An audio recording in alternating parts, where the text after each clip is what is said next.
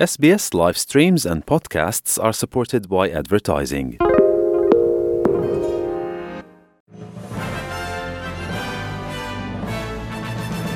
Mesdames et messieurs, bonjour, j'espère que vous avez passé un bon week-end. Bienvenue dans le 3 minutes de ce lundi 13 mars 2023.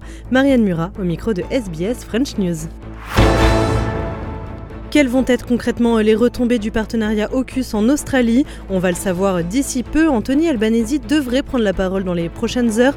Le Premier ministre australien est en effet en déplacement à San Diego aux côtés de Joe Biden et de son homologue britannique Rishi Sunak pour préciser les contours du pacte de sécurité. Ce que l'on sait déjà, c'est que l'acquisition de sous-marins à propulsion nucléaire devrait permettre la création de 20 000 emplois étalés sur 30 ans ici en Australie.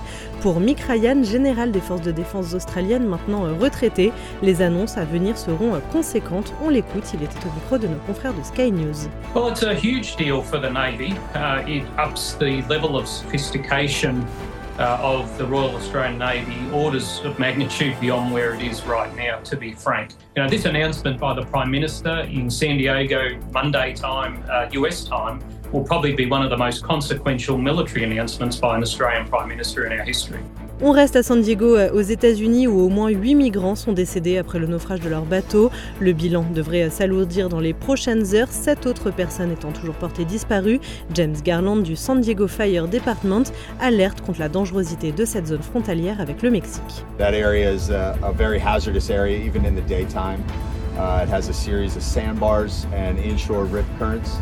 So you could think that you could you could land in some sand or get to waist high, knee high water and think that you're safe and be able to exit the water, but there's long inshore holes.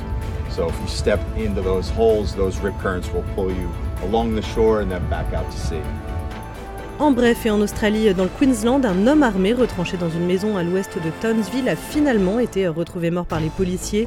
L'état de siège aura duré au total plus de 10 heures. L'homme de 50 ans tirant depuis le domicile sur les véhicules des forces de l'ordre. Le confinement du quartier de Kirouan a depuis été levé.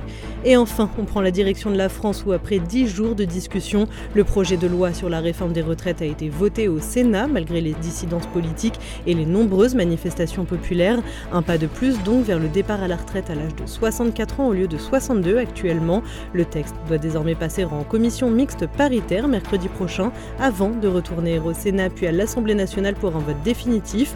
En cas d'incertitude, le gouvernement risque d'engager sa responsabilité en ayant recours pour la onzième fois à l'article 49.3 car hors de question de reculer maintenant, c'est ce qu'a déclaré le porte-parole du gouvernement, Olivier Véran.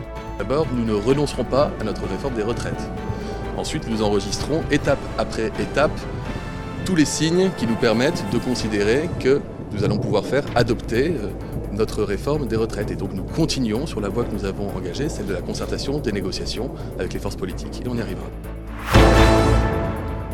Voilà messieurs, dames, pour l'essentiel de l'actualité en 3 minutes. Merci de votre écoute et à demain pour un nouveau bulletin.